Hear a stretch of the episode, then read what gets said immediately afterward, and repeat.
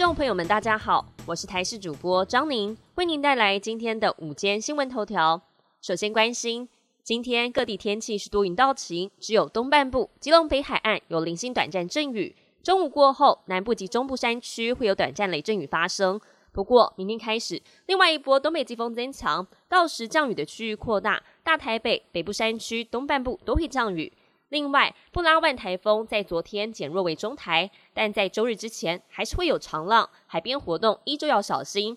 不过，凉爽天气要起变化了。气象专家吴德荣指出，下周三到周五是秋老虎的天气形态，日夜温差比较大，早出晚归得要多加留意。台北市发生诊所未做轮状病毒疫苗，让宝宝接种到不同厂牌剂型。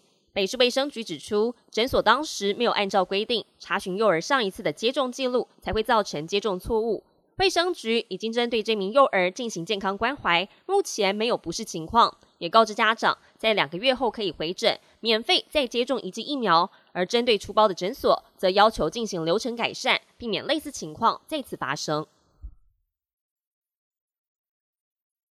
台湾人口老化成为趋势，人力银行调查发现。平均规划的退休年龄是五十九岁，但有高达九成的受访者担心退休之后所领到的劳保、劳退没有办法支付老年生活所需，因此开始着手退休金的规划。而退休后最想投入的计时工作是民生服务业和百货贩售业。初步估计，退休之后每个月的生活费是新台币三万五千两百零三元。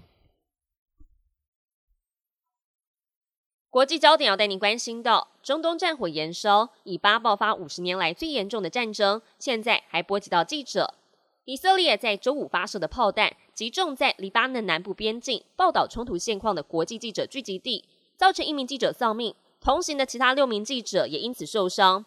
另外，法国阿拉斯市一所高中在星期五发生了砍杀攻击事件，造成一位教师丧生。法国政府在晚上表示。攻击事件毫无疑问跟以巴冲突有关系。